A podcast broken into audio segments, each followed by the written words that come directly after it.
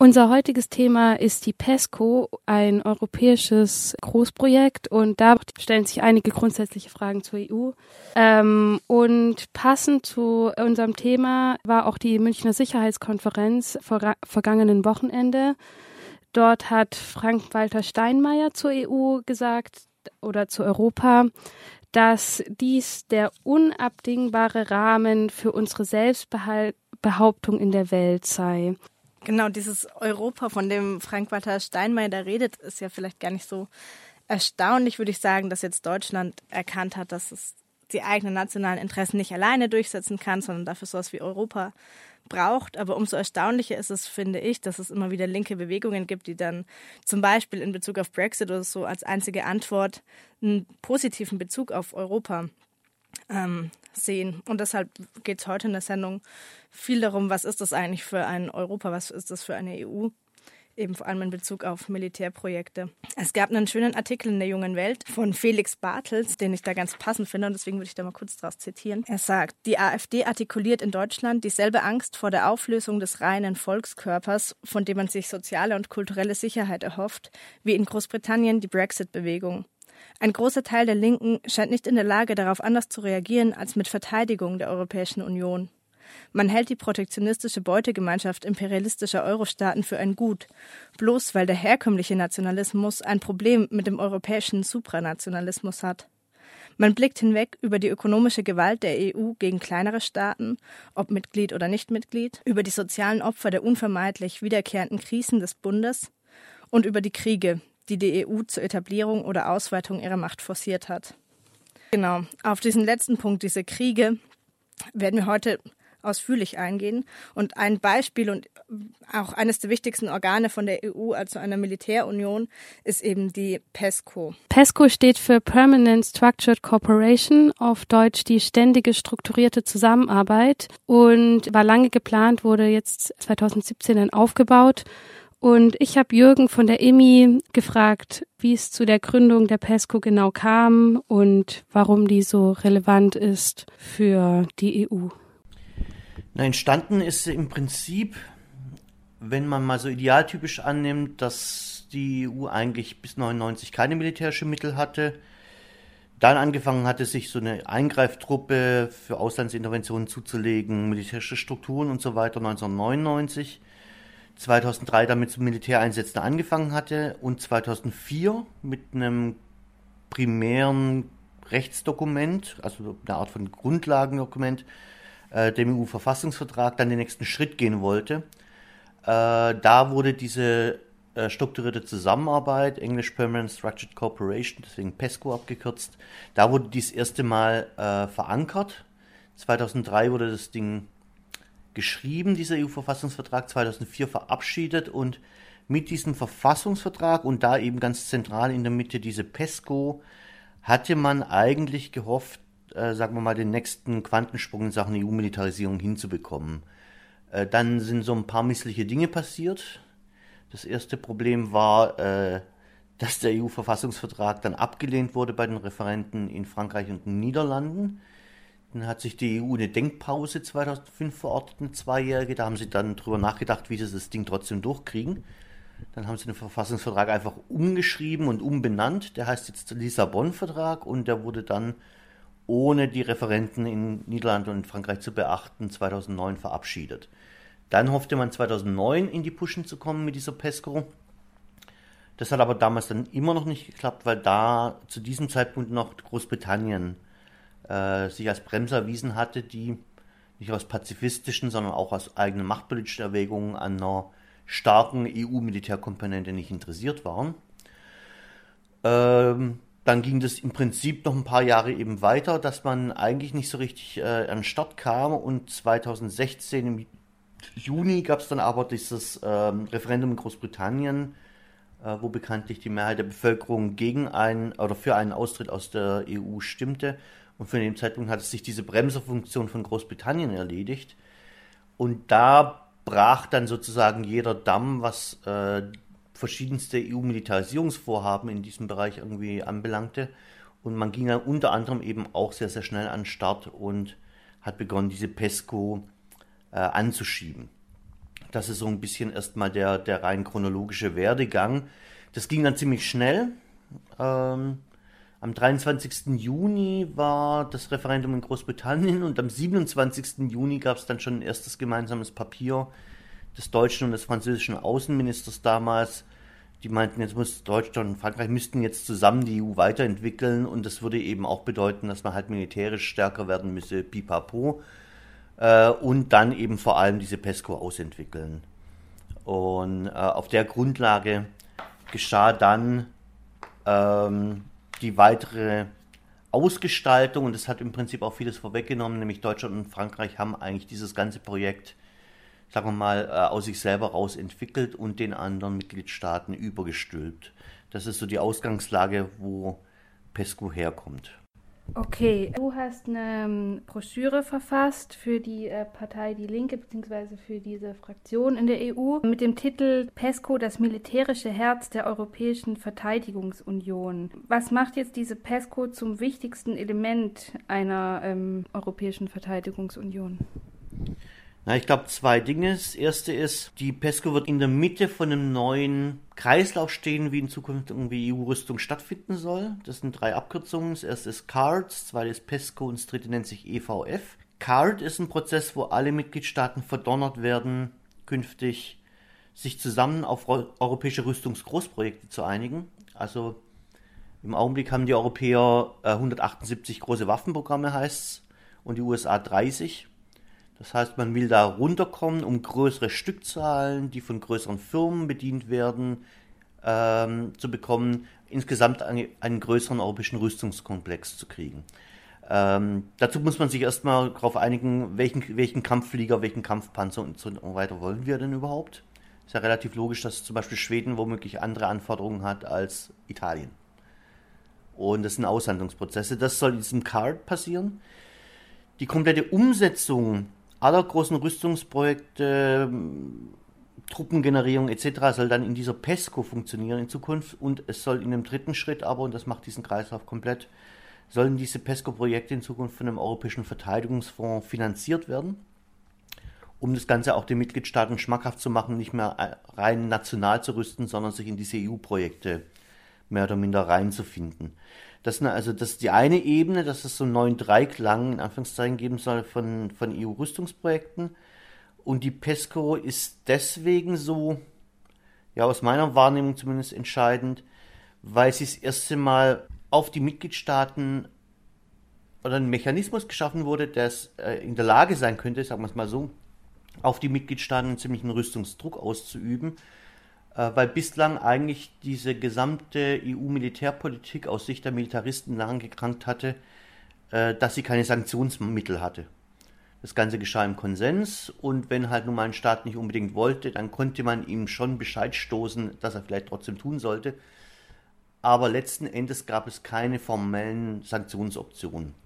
Und das ändert sich mit dieser PESCO das erste Mal, weil eigentlich im Vertrag von Lissabon, also was ja so wie das Grundgesetz auf EU-Ebene ist, da festgeschrieben wird, dass die EU-Militärpolitik auf Konsens basiert, aber eben für die PESCO an bestimmten Stellen dieses Konsensprinzip für eine qualifizierte Mehrheit ersetzt wird. Qualifizierte Mehrheit sind 65 Prozent der Bevölkerung und 55 Prozent der Staaten müssen einer Entscheidung zustimmen, dann gilt die.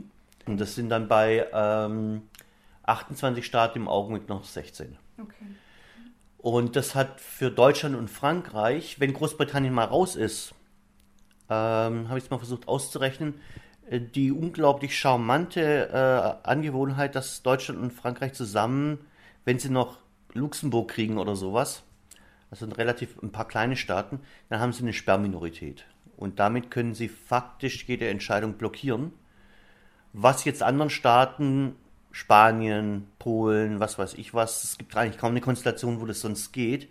Und das ist für diese PESCO, wie sie aufgestellt worden ist, relativ entscheidend. Du hast jetzt gerade die äh, deutsch-französische Sperrminorität erwähnt. Ähm, welche Vorhaben oder Ziele haben denn Deutschland und Frankreich? Also es ist, ist man muss sich klar machen tatsächlich, dass diese PESCO ist ein deutsch-französisches Geschöpf ist schon ganz interessant, als die äh, PESCO wurde aktiviert im Dezember 2017 und es gab wirklich ein großes Jubeln damals, dass es endlich gelungen sei, weil es war alles andere als klar, weil viele kleine und mittlere Staaten vor allem hatten wirklich äh, durchaus begründete Zweifel, dass PESCO, sagen wir mal, ihren Interessen, ihren machtpolitischen, auch militärischen Interessen zuwiderlaufen würde, zugunsten einer deutsch-französischen Rüstungsunion. Äh, und das war eigentlich im Prinzip im Anbahnungsprozess schon ein Stück weit angelegt. Ähm, es gab am 13. Juli 2017 gab es den deutsch-französischen Ministerrat. Da haben sich Deutschland und Frankreich tatsächlich im Prinzip darauf verständigt, ja, wie sie gerne diese PESCO hätten. Da gab es eine ziemlich nassforsche Abschlusserklärung, wo dann drin stand, ja gut, Deutschland und Frankreich haben sich jetzt mal darauf geeinigt, wie die PESCO genau funktionieren soll. Also wie dieser Mechanismus, der zwar ein paar lose Rahmenbedingungen auf Gesetzesgrundlage hatte, aber nicht genau ausgestaltet war, das haben dann Deutschland und Frankreich erstmal festgelegt. Dann war es ganz lustig, dann gab es eine, eine Anfrage an die Bundesregierung 2018, wie denn die anderen Staaten in diesen PESCO-Anbahnungsprozess eingebunden worden seien. Und da hat dann die Bundesregierung geantwortet, naja, man hätte äh, erstmal, nachdem sich Deutschland und Frankreich da zusammengerottet hatten, meine Worte jetzt, hätte man mal Deutschland und Spanien informiert und dann hätte man an die restlichen Staaten einen Brief geschrieben, was man denn jetzt so vereinbart hätte und damit seien alle eingebunden gewesen. Äh, so war im Prinzip tatsächlich der reale Anbahnungsprozess und es ist ja kein Wunder, dass da die kleinen und mittleren Staaten aus rein machtpolitischen Erwägungen nicht so sonderlich amüsiert waren, ähm, wenn ihnen da im Prinzip ein fertiges Konstrukt von Deutschland und Frankreich vorgesetzt wurde. Ähm, interessanterweise ist es dann trotzdem so, im Frühjahr 2017 gab es eine Untersuchung, von militärnaher Seite eigentlich, dass äh, über die Hälfte der EU-Staaten dieser PESCO skeptisch oder ablehnend gegenüberstanden. Frühjahr 2017. Wie um das zu bestätigen, machen Deutschland und Frankreich dann im Sommer, Herbst 2017 diesen Alleingang. Und trotzdem kommt es dann im November zu den ersten zentralen Entscheidungen. Im Dezember 2017 stimmen im Prinzip 25 der 28 EU-Länder zu und beteiligen sich an dieser PESCO. Und das ist ja irgendwie auf den ersten Blick ein Widerspruch. Ne? Wenn das erstmal alle blöd finden, äh, Deutschland und Frankreich das auch noch bestätigen, dass die gute Gründe haben, da skeptisch zu sein, warum machen die mit?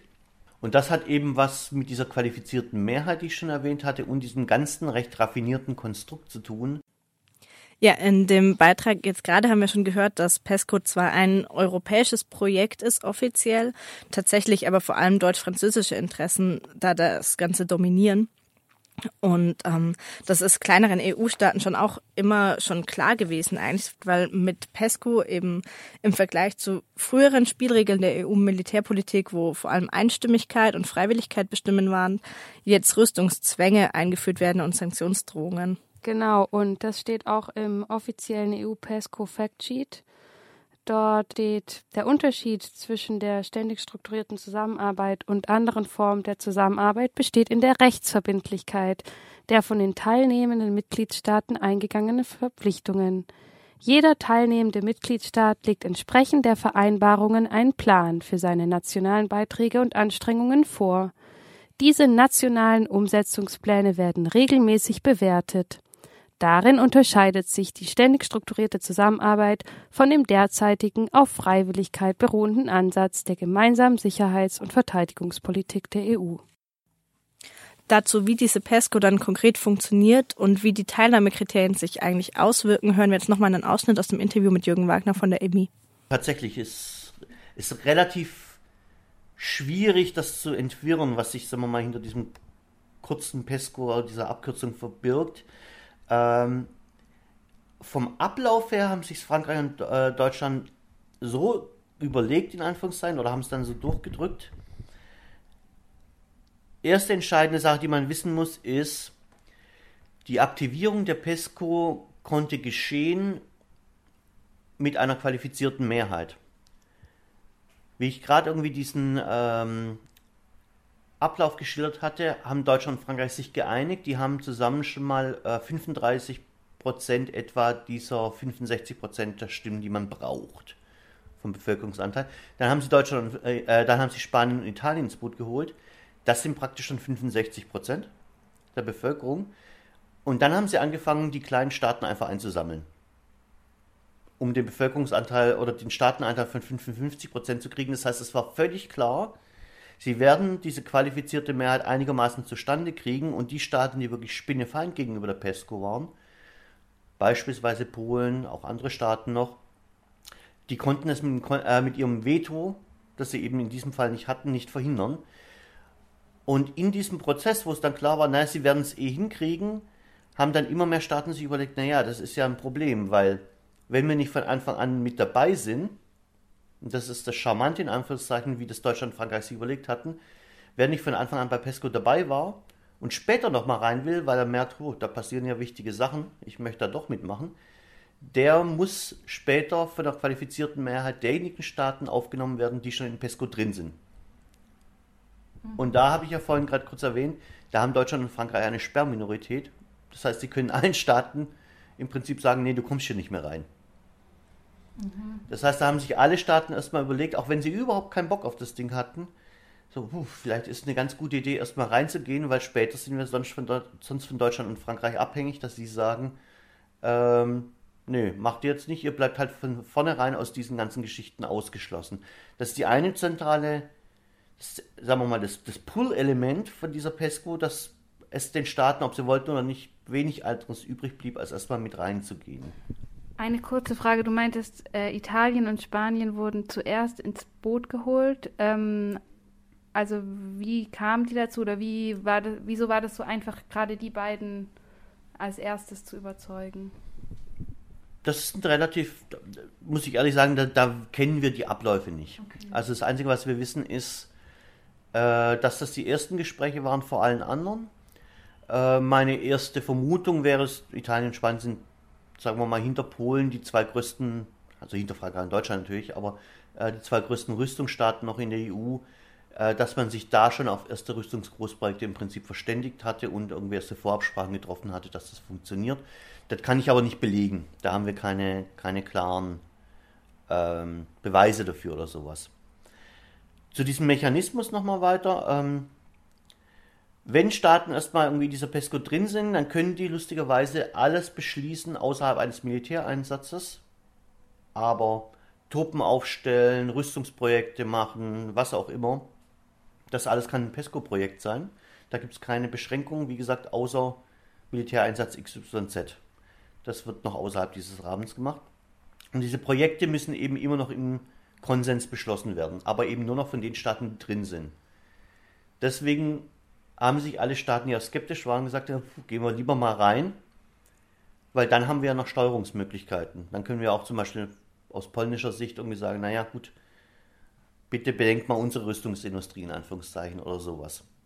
wenn dann Projekte durchgeführt werden, dann geschieht es zwar auch wiederum nur, nur im Konsens, aber dann aber auch nur von denen, die wirklich an dem Ding beteiligt sind. Das heißt, wenn man jetzt zum Beispiel eine Eurodrohne oder sowas baut, dann haben auch nur die Staaten irgendwie was zu sagen, die da wirklich auch mit ihrer Rüstungsindustrie in ihrem Kies drinstecken. Das ist so die eine Achse. Und das äh, wirklich Hinterhältige, was Deutschland und Frankreich dann gemacht haben und was, glaube ich, PESCO so, so relevant macht, ist, dass sie gesagt haben, ja klar, jetzt haben wir einen guten Anreiz geschaffen, dass die Leute, äh, Staaten reingehen, aber wir machen das so, dass die Teilnahme an Kriterien gebunden wird. Und zwar alle Staaten, die sich bereit erklären bei, oder eine Bereitschaft erklärt haben, bei PESCO mitzumachen, mussten sich bereit erklären, 20 Kriterien zu unterschreiben, ähm, die sie einhalten.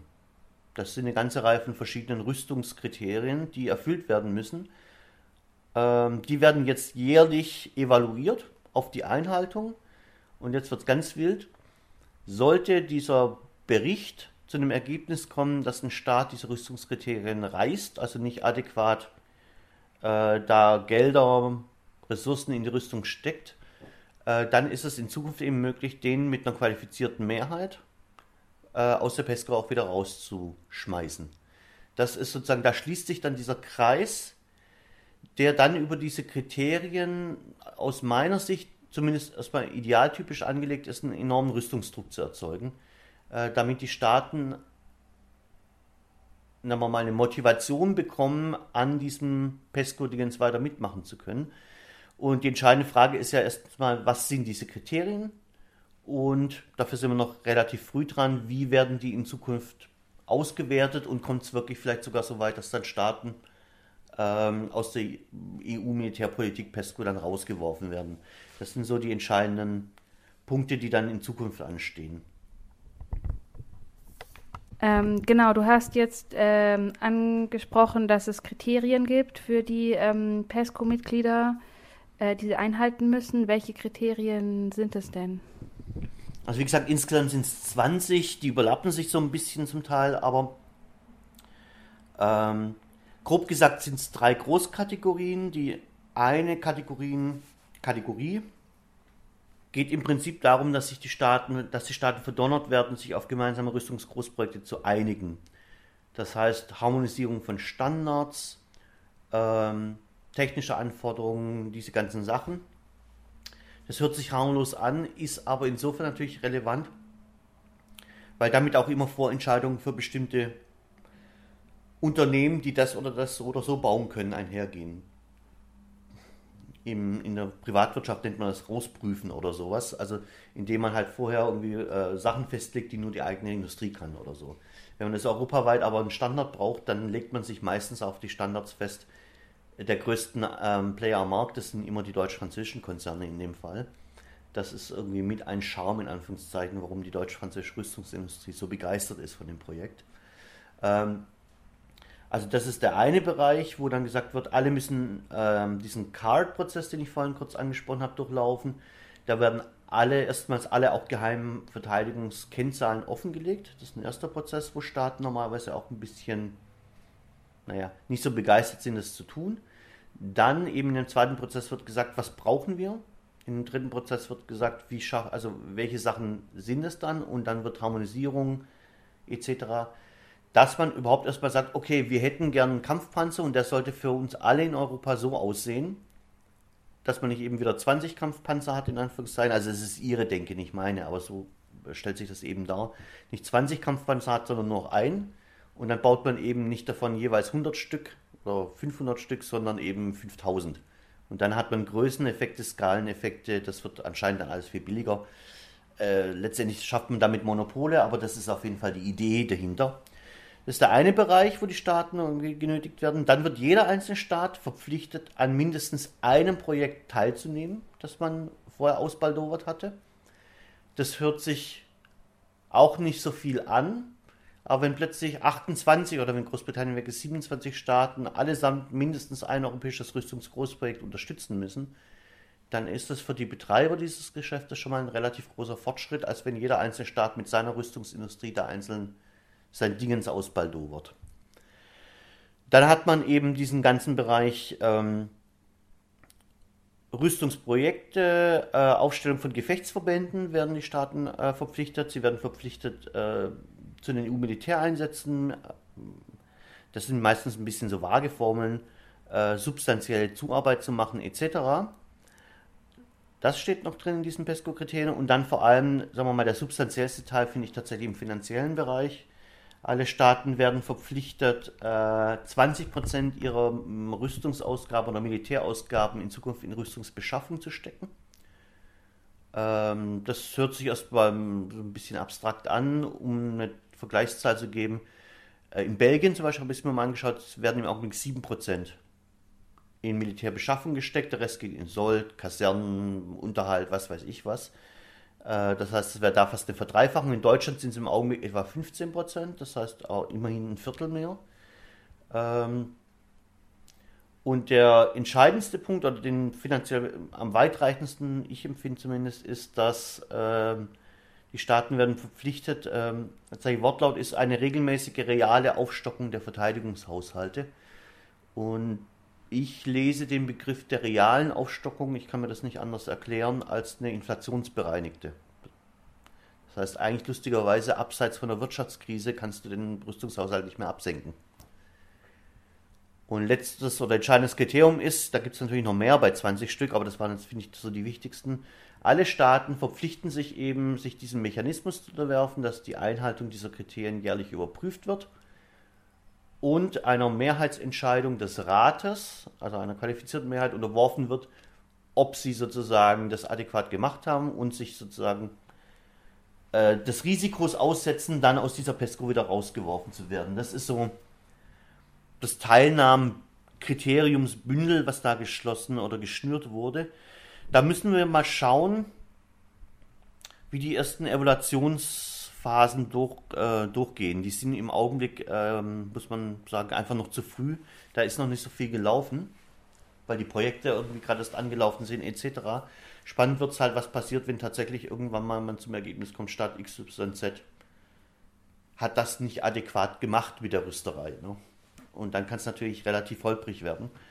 Ähm, von der Anlage her ist das jetzt aber erstmal das Setting, auf das man sozusagen auch friedenspolitisch, antimilitaristischen Blick drauf haben muss. Genau, ähm, jetzt haben wir viel über die Kriterien gesprochen. Ähm, welche Projekte gibt es denn jetzt mittlerweile schon aus der PESCO? Also wie gesagt, wir müssen uns erstmal vor Augen natürlich halten, das ist wirklich noch relativ frisch für in Militär und gerade Großprojekten. Perspektiven sind zwei, drei Jahre gar nichts. Da wird in 15, 30 Jahren Zyklen häufig gedacht. Dafür ist schon eine ganze Menge passiert. Im, gesagt, im Dezember 2017 ist dieses Ding überhaupt erst aktiviert worden. Im März 2018 hat man schon die ersten 17 Projekte verabschiedet. Da war relativ viel Kleinzeug in Anführungszeichen dabei, weil man überhaupt irgendwie mal schnell was aus der Tasche irgendwie schieben wollte, was man irgendwie eh schon mehr oder weniger angeschoben hatte. November 2018 war dann die next, das nächste PESCO-Projekt. Übrigens auch mal wieder so ein Beispiel in äh, der real existierenden Demokratie in der EU. Äh, die Debatte im Europäischen Parlament im zuständigen Ausschuss war an einem Dienstag die Ausschussvorsitzenden haben die Liste der Projekte an einem Freitag vorher bekommen, aber am Montag hat der Rat dann schon beschlossen, irgendwie, äh, was da passieren soll, bevor am Dienstag drauf das Parlament überhaupt das erste Mal darüber reden konnte. Äh, also gut, so läuft das halt nun mal zum Teil. Im November wurde auf jeden Fall dieses Ding verabschiedet. Zweite 17 Projekte Marsche und jetzt im November 2019 relativ frisch nochmal 13 Projekte. Das heißt, wir haben insgesamt 47 Projekte. Relativ viel. Ähm, interessanterweise inzwischen recht viel im Bereich von Hightech, ähm, künstliche Intelligenz, Technisierung von Krieg etc. Äh, wir haben Großprojekte im Bereich äh, Euphor nennt sich zum Beispiel eins. Das ist die Aufstellung einer Kampfbrigade von ähm, 60.000 Soldaten ohne Großbritannien. Äh, das ist relativ viel, einfach vom, vom Anspruchsprofil. Ähm, an, an Rüstungsgroßprojekten konkret ist zum Beispiel der Bau von einem neuen Infanteriepanzer äh, dabei und das bis jetzt meines Wissens größte Projekt zum Beispiel, was verabschiedet wurde, ist der Bau der Eurodrohne, die schon vor PESCO angebannt worden ist, ist jetzt in die PESCO rein überführt worden. Also das ist äh, eine Drohne mittlerer Reichweite oder mittlerer Höhe, die waffenfähig ist. Ähm, die soll ursprünglich 225, jetzt verschiebt sich es gerade auf 227 oder später ausgeliefert werden. Die wird jetzt gerade in diesem PESCO-Rahmen zum Beispiel entwickelt. Und das hat unter anderem halt den in Anführungszeichen Vorteil, weil äh, man eben parallel zur PESCO äh, dabei ist, einen europäischen Verteidigungsfonds aufzustellen. Den gibt es jetzt schon in Vorläufern, der nämlich in Zukunft als Zuckerbrot zu diesen ganzen Sanktionsmechanismen und sonst was äh, europäische Rüstungsprojekte querfinanzieren soll. Und zwar sollen da PESCO-Projekte bevorzugt ähm, zum Tragen kommen. Im Augenblick stellt sich die Kommission vor, dass im nächsten Haushalt ab 2021 ähm, bis 2027 dieser EU-Verteidigungsfonds mit 13 Milliarden gefüllt werden soll. Das ist eine ganze Menge, um dann eben solche europäischen Großprojekte anzuschieben. Und wie gesagt, da zahlen erstmal natürlich auch alle EU-Staaten mit ein. Deswegen ist es äh, durchaus interessant, sich da querfinanzieren zu lassen. Da haben wir also, diese Projekte sind jetzt schon angelaufen. Jetzt hat man tatsächlich gesagt, wir evaluieren jetzt erstmal ein Jahr, wie das gelaufen ist. Da muss man dann jetzt erstmal im Laufe 2020 drauf warten. Das ist insofern eben kein Problem, weil 2021 erst dieser große europäische Verteidigungsfonds mit den richtig großen Geldern am Start sein soll und da möchte man sozusagen dann ran. Und da wird es dann, glaube ich, interessant, weil dann stehen die großen, wirklich großen Rüstungsprojekte an. Das ist vor allem äh, Deutschland und Frankreich haben sich auf zwei Großprojekte geeinigt, dass sie das bauen wollen. Das eine ist ein Kampfpanzer, ein neuer, also Leopard 2 in Deutschland ist das Modell im Augenblick und Leclerc in Frankreich und man möchte einen Leoclerc, wie sie es nennen, die, die Kasper, bauen, also in einem deutsch-französischen Konsortium. Da wird das Gesamtvolumen auf 100 Milliarden Euro geschätzt. Also Bau, Entwicklung und Verkauf, ne, Gesamtvolumen. Und noch größer ist FCAS, das ist ein ähm, europäisches deutsch-französisches Kampfflugzeug, das aber mit so Drohnen, KI-Verbundsystemen und ganz fancy Stuff irgendwie daherkommen soll. Da wird das Gesamtvolumen auf 500 Milliarden geschätzt. Und diese Dinger will man eben ab 2021, ist zumindest meine Schätzung, dann über diesen PESCO-Mechanismus und Europäischen Verteidigungsfonds in der Entwicklung ähm, querfinanzieren lassen, dass die überhaupt mal marktreif werden weil so einfach ist es gar nicht, äh, überhaupt mal diese, sagen wir mal, neuesten Hightech-Sachen an den Start zu bringen, weil der internationale Markt ist ja einigermaßen umkämpft, der europäische Markt ist nicht so groß, dass das so ohne weiteres geht. Und es gibt inzwischen ja eine ganze Reihe von anderen Playern am Markt, nicht zuletzt die USA, die gar nicht so begeistert sind, wenn da andere Akteure irgendwie ihren Militärschrott irgendwie an wen auch immer irgendwie verkaufen wollen. Deswegen knallt es da auch zum Teil dann eben, ähm, sagen wir mal, mit dem westlichen Verbündeten um dieses PESCO-Projekt. Aus dem, was wir bis jetzt zu PESCO gehört haben, ist schon klar, dass es ein Projekt geht, mit dem die EU zu einem militärischen globalen Akteur, wie sie es selber nennt, werden will, was im Grunde immer nur nettere Varianten von den Begriffen Weltmacht, Großmacht oder Globalmacht sind. Das heißt aber, dass man damit natürlich auch in ein globales Konkurrenzverhältnis eigentlich eintritt und das trifft insbesondere zu, wenn man sich die Rüstungsexporte anguckt, die immer ganz klar mit der PESCO auch schon verknüpft sind und auch da explizit genannt werden. Die französische Botschafterin in Deutschland hat zum Beispiel gesagt, der europäische Markt allein reicht nicht aus, um die großen deutsch-französischen und europäischen Aufrüstungsvorhaben wirtschaftlich tragfähig zu machen, wie zum Beispiel den deutsch-französischen Kampfpanzer oder die nächste Generation von Kampfflugzeugen.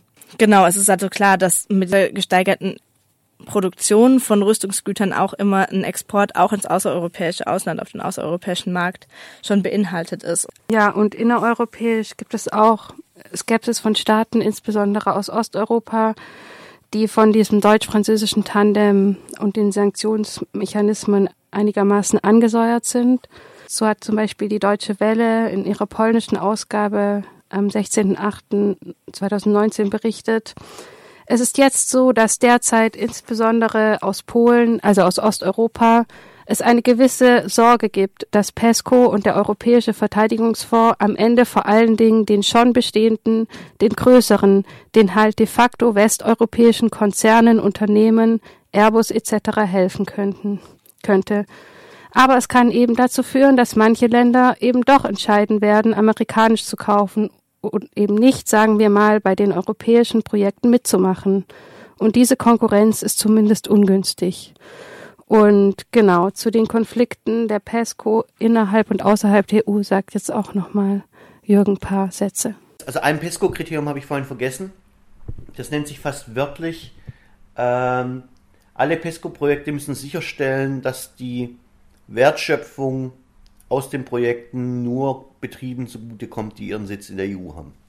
Also man möchte keine, keine US-amerikanische, geschweige denn eine russische oder gar eine chinesische Rüstungsbasis fördern, logischerweise, sondern es dient dem Aufbau eines europäischen rüstungsindustriellen Komplexes. Zweite Sache, die man wissen muss, glaube ich, ist, der deutsche, der europäische Markt ist zu klein, um Rüstungsgroßprojekte aus sich selber raus zu nähren. Da sind die Stückzahlen zu gering von dem, was man nur realistisch brauchen kann. Ähm, kleine Stückzahlen bedeuten eben ähm, relativ hohe Stückpreise und damit eigentlich fast nicht mehr zu machen. Ähm, deswegen sagt man ja, wir brauchen zumindest mal einen europäischen Markt, um höhere Stückpreise zu kriegen. Aber auch da sagt jeder, das reicht nicht, sondern wir müssen massiv in den Export gehen. Sonst werden wir gar keine Chance haben, diese Dinger hinzukriegen. Und wenn man halt eben sagt, man geht massiv in den Export, dann kollidiert man eben in bestimmten Bereichen mit den anderen Playern am Markt und das sind halt dann vor allem auch erstmal die USA. Das sieht man zum Beispiel gerade ähm, beim deutsch-französischen Kampfflugzeug, was geplant ist. Das ist explizit als eine Konkurrenz zur F-35 der USA gedacht, weshalb die USA wirklich alles versuchen, dieses Ding zu torpedieren, deutsch-französischer Seite. Die haben da überhaupt keine Lust drauf, wie sie insgesamt eben auch versuchen, dieses PESCO-Projekt ähm, ja, sagen wir mal, ein bisschen anzuschießen. Da gab es, ich glaube, im Frühjahr, Frühjahr, Sommer 2019 zum Beispiel so einen Brandbrief aus dem US-Verteidigungsministerium, wo tatsächlich sogar Sanktionen angedroht wurden gegen die Staaten, die äh, bei PESCO mitmachen, mit dem Argument, ähm, es könne ja nicht sein, irgendwie, dass da US-amerikanische Firmen ähm, ausgeschlossen würden, etc. pp. Äh, das ist alles noch im Flux, aber es ist ganz offensichtlich, dass die USA das relativ ernst nehmen als eine Konkurrenz sozusagen für ihre Rüstungsindustrie und da nicht sonderlich begeistert sind. Sie hätten zwar sehr gern, dass die Europäer mehr rüsten, aber eigentlich schon sehr gern mit ihrem Equipment. So, das ist so ein bisschen so ein, so ein Subkonflikt, der sich da abläuft. Es gibt noch ein paar andere, glaube ich, äh, sagen wir mal, Konflikte innerhalb dieses Projektes, was es nicht so ganz reibungslos macht. Das andere ist, Deutschland und Frankreich sind sich zum Teil zwar einig, dass sie die EU führen wollen, aber sie sind nicht einig, wer von den beiden eigentlich dann das, an der Spitze des Führungsdoos steht. Also man möchte zwar einen deutsch-französischen Kampfpanzer bauen, aber ob das jetzt ein deutsch-französischer oder ein französisch-deutscher wird, das ist doch immer ziemlich umstritten. Also da gibt es relativ starke Auseinandersetzungen. Und dann gibt es natürlich irgendwie noch die Frage, eben wie gehen Deutschland und Frankreich mit dem Rest um? Ähm, weil jetzt haben sich zwar erstmal alle in diese PESCO reingerettet, aber ob das, wie die sich dann die kleinen und mittleren Staaten verhalten werden, sollte zum Beispiel jemals mit, dem, mit der Drohung von dem Rauswurf um sich geworfen werden, das ist alles eben noch nicht passiert, aber das ist potenziell möglich. Äh, da kann es dann schon auch sein, dass es irgendwann mal ziemliche Absatzbewegungen gibt. Das wird man sehen müssen. Aber zum Beispiel jetzt war es auch so, es gibt eben diesen Plan eines deutsch-französischen Kampfpanzers. Und die Polen würden den gern mitbauen, weil sie irgendwie ja glauben, äh, eine schwere Panzerflotte an ihrer Ostfront gegen Russland irgendwie hinstellen zu müssen. Ähm, und da sagen zwar Deutschland und Frankreich, ja, das könnt ihr sehr gern machen, aber nicht mit bauen, sondern nur mit abnehmen. Das heißt, alle Spezifika und die Entscheidung, welche Unternehmen etc. wollen Deutschland und Frankreich festlegen und dann sind alle anderen Staaten gerne irgendwie aufgefordert, ähm, das Ding zu kaufen. Und dann haben die Polen natürlich jetzt gesagt, so irgendwie ganz bescheuert sind wir ja auch nicht. Ähm, das ist jetzt gerade mitten im, im Flux sozusagen dieser Streit und da wird man irgendwie auch gucken müssen, wie sich das sozusagen ausgeht. Ich meine, mir ist es jetzt als Antimilitarist relativ juck, ob wir jetzt einen deutsch-französisch-polnischen oder einen deutsch-französischen Kampfpanzer haben. Ich glaube aber für so eine Entwicklung der EU und für so Zentrifugalkräfte äh, ist es relativ entscheidend, ob sich da, wie sich dieses deutsch-französische Führungsduo da insgesamt gerieren wird, weil das wird natürlich, glaube ich, insgesamt auf die Architektur der EU auch gewisse Auswirkungen haben. Ähm, ob da versucht wird, äh, durchzuregieren, was man theoretisch wahrscheinlich könnte mit dem Konstrukt, aber dann haut es ja natürlich den Laden, glaube ich, früher oder später irgendwann mal auseinander. Ähm, wie gesagt, friedenspolitisch ähm, muss man das jetzt eh einfach erstmal beobachten, wie diese Projekte sich ausgestalten. Ja, so viel vielleicht erstmal zur PESCO. Eines der vielleicht wichtigsten Projekte in militärischer Hinsicht in Bezug auf diesen am Anfang erwähnten proeuropäischen Supranationalismus ähm, den man besonders auch nochmal sieht, finde ich, wenn man sich anschaut, wie das Ganze begründet wird, wo dann Begriffe verwendet werden wie europäische Werte, europäische Lebenswelten oder sowas, die man in Bezug auf nationale Interessen, vielleicht wo man schon Hemmungen hätte, jetzt von deutschen Werten zu sprechen, aber mit Europa ist das dann alles gar kein Problem mehr, wie man zum Beispiel auch sieht an einem Zitat von Manfred Weber, der Spitzenkandidat der konservativen Europäischen Volkspartei bei der Europawahl 2019 war und in Bezug auf PESCO zum Beispiel gesagt hat, die EU befindet sich in einem historischen Moment. Entweder Europa wird erwachsen oder wir werden das europäische Lebensmodell in der globalisierten Welt nicht verteidigen können. Dazu müssen wir jetzt ein starkes, durchsetzungsfähiges Europa aufbauen. Diese europäische Leitkultur müssen wir verteidigen und wenn möglich global behaupten. Die gemeinsame Verteidigung ist ein Muss. Wir bekommen doch gerade vorgeführt, dass wir uns an der Brust der Amerikaner nicht mehr so ausruhen können, wie wir es in den vergangenen Jahrzehnten getan haben. Deshalb muss Europa sich selbst verteidigen können. Dies ist neben dem Euro die zweitgrößte Weiterentwicklung Europas, die jetzt konkret ansteht. Ähm, auch EU-Kommissionspräsidentin Ursula von der Leyen geht in eine ganz ähnliche Richtung. Im Grunde bei der SICO am letzten Wochenende hat man den Nachhall von diesen ganzen Reden immer wieder hören können. Ursula von der Leyen sagt also, es geht um ein Europa, das auch militärisch mehr Gewicht in die Waagschale werfen kann. Der Aufbau von Fähigkeiten und Strukturen ist das eine. Das andere ist der gemeinsame Wille, das militärische Gewicht auch tatsächlich einzusetzen, wenn es die Umstände erfordern. Wann es die Umstände erfordern, wird tatsächlich auch konkretisiert in Papieren von der EU. Und ich finde das ganz interessant, sich die einmal anzugucken, weil da wird, finde ich, mal deutlich gemacht und ausformuliert, was eigentlich gemeint ist mit diesen europäischen Werten, was da eigentlich dahinter steht. In dem ranghöchsten EU-Dokument zu dem Bereich, was globale Strategie für die Außen- und Sicherheitspolitik heißt, werden diese Interessen die es zu schützen, also sprich militärisch durchzusetzen gilt, benannt, ein offenes und faires Wirtschaftssystem sowie den Zugang zu den natürlichen Ressourcen.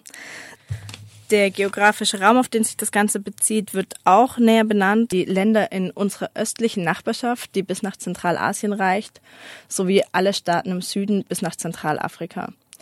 Der Zitat Schutz von Handelswegen sei ferner im Indischen Ozean, im Mittelmeer, am Golf von Guinea bis hin zum südchinesischen Meer und der Straße von Malakka notwendig. Wenn also von sowas wie europäischer Leitkultur oder europäischen Werten die Rede ist, hatte ich immer im Ohr ein Zitat von Franz Fanon, was ich vielleicht am Ende von diesem Pesco-Teil nochmal kurz vorlesen würde, weil ich es einfach sehr passend finde dafür. Franz Fanon schreibt, dieses Europa, das niemals aufgehört hat, vom Menschen zu reden, niemals aufgehört hat zu verkünden, es sei nur um den Menschen besorgt. Wir wissen heute, mit welchen Leiden die Menschheit jeden Sieg des europäischen Geistes bezahlt hat. Europa, das nicht aufhört, vom Menschen zu reden und ihn dabei niedermetzelt, wo es ihn trifft.